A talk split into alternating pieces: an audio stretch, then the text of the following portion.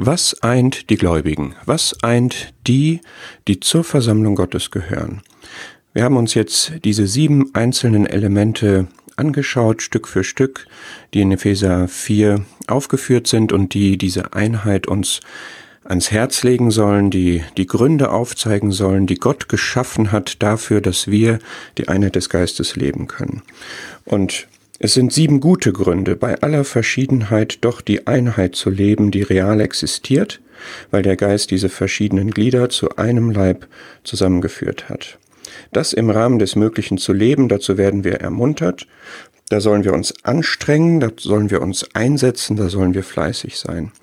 Und ich möchte jetzt zum Abschluss diese sieben Gründe noch einmal insgesamt betrachten, dass wir unter einen Gesamteindruck kommen, wie großartig wirklich diese Einheit ist, die Gott geschaffen hat. Und das soll uns motivieren und anspornen, dass wir diese Einheit auch wirklich leben, also die Einheit des Geistes bewahren, wie das hier in Vers 3 steht. Und ich möchte jetzt diese Zusammenfassung unter zwei Perspektiven stellen, nämlich einmal, dass du und ich uns bewusst machen, wir haben eine Einheit vor Ort, in der Gemeinde, in dem Zusammenkommen, in dem wir zu Hause sind, da gelten alle diese da ist, ein Leib und so weiter. Aber es gibt auch einen größeren Bezugsrahmen, letztlich einen weltweiten, der über alle Gemeindegrenzen hinausgeht, der über alle geografischen Grenzen hinausgeht, wo auch diese Wahrheit von dem einen Leib, von der einen Hoffnung, von dem einen Herrn und so weiter gilt. Und ich möchte immer drei Schritte machen, nämlich erstens, was eint uns, dann wie existiert in dieser Einheit die Vielfalt und dann, was ist denn das, was letztlich trennen oder schaden kann. Angefangen damit, es gibt einen Leib, wir sind alle ein Leib, der miteinander wächst. Die Vielfalt zeigt sich darin, dass verschiedene Gläubige verschiedene Funktionen haben. Und das, was trennt oder schadet, ist letztlich, wenn neben dieser Einheit des einen Leibes andere Körperschaften aufgerichtet werden. Das zweite ist, wir sind ein Leib durch den einen Geist.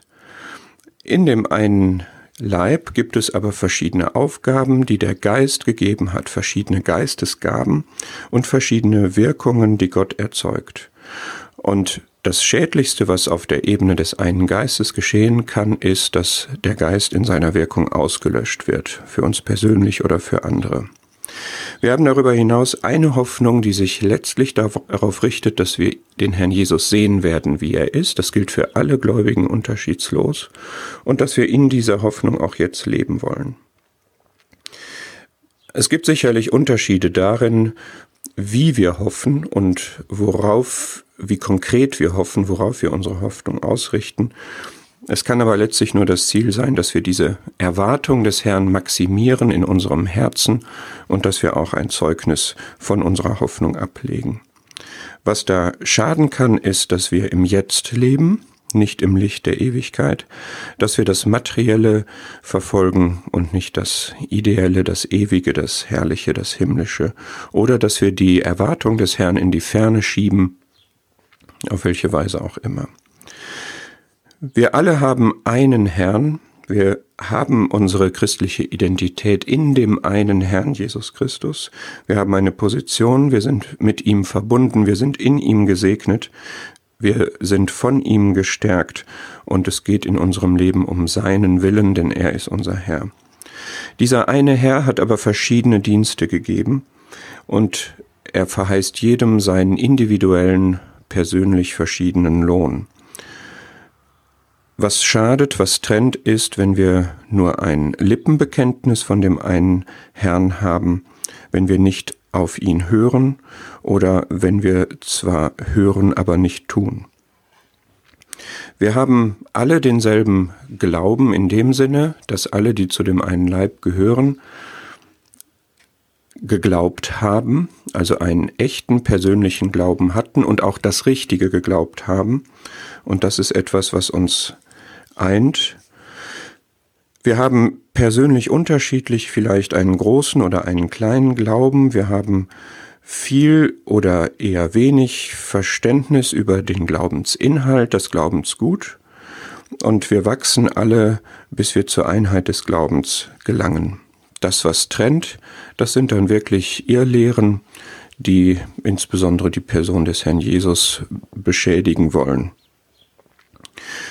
Typisch ist, dass alle Glaubenden, die zu dem einen Leib gehören, auch durch die eine Taufe gegangen sind und ihren Glauben nach außen bekannt haben.